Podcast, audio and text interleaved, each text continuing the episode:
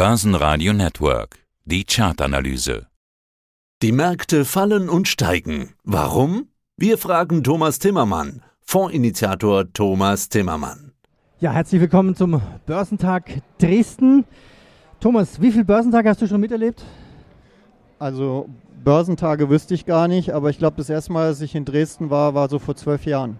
Okay, wir haben nämlich gerade philosophiert, 20 Grad und mehr im Mai, ein Börsentag. Wir kennen ihn meistens mit minus 20 Grad oder minus 15 Grad, aber der ist voll, wenn man sich hier umschaut. Ja, es ist wunderschönes Wetter heute in Dresden. Die Altstadt war ganz toll, wo ich eben durchgelaufen bin. Es sind auch schon viele Touristen da. Es ist richtig schönes Wetter zum Rausgehen, aber trotzdem ist es wie immer eigentlich am Börsentag in Dresden sehr belebt hier in den Hallen. Sehr viele interessierte Anleger, die zuhören und das ist immer wieder erfreulich. Es ist ein ganz toller Börsentag. Und für alle, die uns jetzt nur hören, nicht sehen, ich begrüße Thomas Zimmermann von Tim Invest hier im Stand von Börsenradio auf dem Börsentag Dresden im Mai 2022. Ja, und du hast dein Notebook aufgebaut, viele Charts schon vorbereitet. Wo stehen wir denn charttechnisch jetzt? Ist irgendwo ein Ende in Sicht? Wir hatten vorhin mit Robert Halver so eine Diskussion, so nach dem Motto Sell and Main, go away. Und kommt man wieder, wenn, ja, wenn der Frieden ist aber so lange kann man ja gar nicht warten. Also wie sieht es charttechnisch aus an den Börsen? Ja, charttechnisch sieht es leider gerade in den letzten zwei Tagen sehr schlecht aus. Wir hatten ja letzte Woche die erwartete Zinserhöhung der Fed die vom Markt erstmal positiv aufgenommen wurde, wo der Nasdaq und der S&P ja richtig positiv reagiert hat und auch der DAX dann am nächsten Tag 200 Prozent höher war gestartet ist. Aber das ist alles zerflossen ins Nichts. Der Rückwärtsgang wurde eingestellt am nächsten Tag und es ging genau in die andere Richtung. Jetzt ist das technische Problem bei den amerikanischen Börsen, dass wir sowieso schon an einem Punkt waren, wo man nicht hätte noch mal tiefer gehen müssen. Es waren schon die alten Tiefstände des Frühjahrs. Wir sind jetzt drüber runtergegangen. Das heißt, technisch gesprochen, der Bärmarkt geht jetzt weiter in den USA. Leider gilt das jetzt auch für den DAX, der ja auch am Freitag nochmal schwer unter die Räder gekommen ist. Er ist am Ende bei 13.651 gelandet ungefähr auf dem Niveau.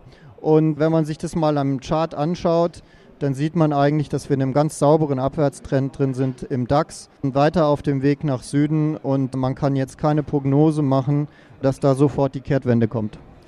Ja, und wenn der Weg nach Süden, wie lange kann der andauern? Wenn man die unmittelbare Charttechnik nimmt, dann gehen wir so Richtung 13.400. Das wären so die Levels für nächste Woche, wenn wir diese Geschwindigkeit beibehalten. Aber die Gefahr ist natürlich, wenn in den Vereinigten Staaten nochmal dieser Ausverkauf sich beschleunigt und die werden langsam panisch da drüben, weil gerade die großen Qualitätsaktien, Apple etc. jetzt auch noch unter Druck kommen, dann werden wir diesen Trend leider wahrscheinlich nach unten verlassen und dann gehen wir in Richtung der alten Tiefs von Anfang März und das wäre 12.400. Also als Anleger sollte man auf jeden Fall darauf vorbereitet sein, dass wir bis Mitte Juni durchaus die 12.400 sehen können. Okay, von der Charttechnik hin zu den Argumenten. Fed hat jetzt deutlich vorgelegt, jetzt 0,75 Prozentpunkte Zinsen. War das der richtige Schnitt? So schnell? Was bedeutet das für die Börsen?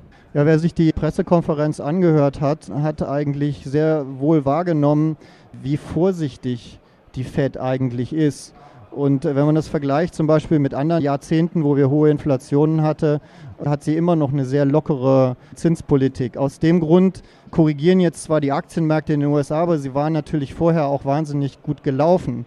Das heißt, das darf man insgesamt nicht überbewerten. Wir haben immer noch auch mit diesem halbe Prozent Zinsschritten eine lockere Geldpolitik in den USA. Und der Grund, und das wurde in der Pressekonferenz auch wieder ganz deutlich gesagt, wir haben diese Sondereffekte der auslaufenden Pandemie mit den unglaublichen Explosionen den, bei den Rohstoffen. Und dann haben wir zusätzlich noch den geopolitischen Konflikt in Europa bekommen, auch nochmal Druck auf die Rohstoffe wegen Russland, Ölembargo, Gasembargo etc. Das muss die Fed alles mit berücksichtigen, denn wenn sie jetzt zu aggressiv vorgeht, dann wirkt sie den schönen Aufschwung, den wir zurzeit in den USA haben, wieder zu schnell ab. Und das ist immer das Spiel, was die Zentralbank beherrschen muss die Zinsen zwar anzuheben, um die Inflation in den Griff zu bekommen, aber ja nicht die Konjunktur abzuwürgen. Und wer sich die Pressekonferenz angehört hat, da, da kam bei jedem zweiten Satz heraus, wir halten uns alles offen. Es ist eine Sondersituation. Wir weichen auch gerne wieder vom Plan ab, wenn sich die Dinge anders entwickeln. Ja, was sollte dann in Europa passieren bei der EZB? Ist nicht endlich mal Zeit, da auch die Zinsen zu erhöhen? Ja, es gibt ja zwei Dinge. Es gibt die Kommentare der EZB, die ja immer noch sehr zurückhaltend sind, und es sind die Annahmen des Marktes. Und der Markt geht inzwischen davon aus, dass wir drei bis vier Zinserhöhungen noch dieses Jahr kriegen von der EZB und dass es jetzt im Sommer auch sofort losgeht. Und was genauso wichtig ist eigentlich als die Zinsschritte, die ja dann immer noch minimalistisch sind gegen die Inflation, die wir zurzeit haben, ist natürlich, ob das Rückkaufprogramm dann endgültig gestoppt werden muss, weil die EZB hat ja immer gesagt, erst machen wir das eine und dann machen wir das andere. Und vielleicht müssen sie es jetzt beides machen. So oder so ist da im Moment sehr viel Fantasie. Wenn man zum Beispiel Euro, US-Dollar anschaut, dass die EZB sehr vorsichtig sein muss, aber der Druck ist extrem hoch. Und damit ist das Enttäuschungspotenzial für die Märkte natürlich auch extrem hoch. Und es ist gerade für die europäischen Aktienmärkte, die sich eigentlich relativ gut schlagen noch zurzeit, weil wir sind nicht auf den Tiefstünden von März zurückgekehrt, wo die Vereinigten Staaten längst drunter sind. Da sind wir nicht zurückgekommen, weil äh, die EZB-Geldpolitik so gut eigentlich ist für Aktien. Das heißt, wenn die jetzt überraschen auf der anderen Seite, dann kriegt der DAX nochmal richtig Druck.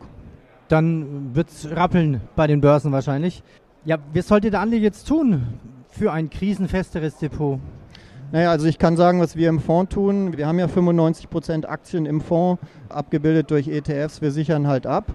Und die Absicherungsniveaus äh, sind jetzt auch schon unterlaufen. Also wir sind jetzt schon drunter. Also wir haben zum Beispiel 14.100 im DAX, da sind wir jetzt 3% drunter. Oder im Stocks Europe 600 haben wir das Absicherungsniveau 455, sind wir jetzt knapp 7% drunter. Das tun wir. Damit sinkt die Aktienquote. Die ist jetzt nur noch bei 32 Prozent. Und je tiefer der Markt äh, sinkt, umso mehr sinkt auch die Aktienquote. Natürlich ist dann das Spannende, wenn wir drehen irgendwann, diese Aktienquote wieder hochzunehmen. Wann das genau sein wird, ist sehr schwierig vorauszuschauen.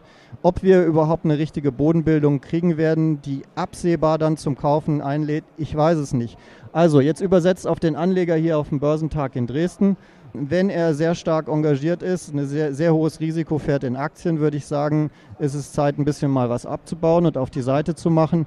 Wenn er auf der anderen Seite noch gar nicht in Aktien drin ist und einen langfristigen Horizont hat, dann äh, wäre es sehr sinnvoll, jetzt langsam einzusteigen, breit diversifiziert, gestaffelt nach Prozentsätzen nach unten oder über die Zeit, zum Beispiel jeden Monat, alle zwei Monate, damit man ja nicht zu hoch kauft, damit man einen schönen durchschnittlichen Einstiegskurs hat. Und wenn man im Aktienmarkt gerne drin sein will, dann bieten sich halt Mischfondsprofile an. Also Aktienfonds, die in irgendeiner Weise eine Absicherung haben. Das Problem nur, ist nur, der klassische Mischfonds besteht normalerweise aus 60 Prozent Aktien, was ich jetzt schon sehr viel finde, und 40 Prozent Anleihen.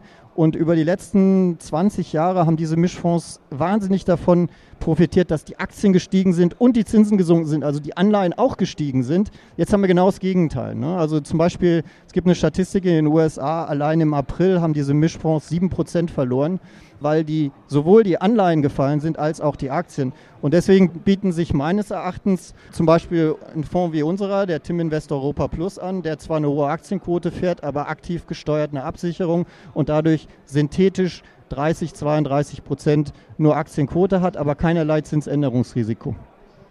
Und wie funktioniert das mit der Absicherung?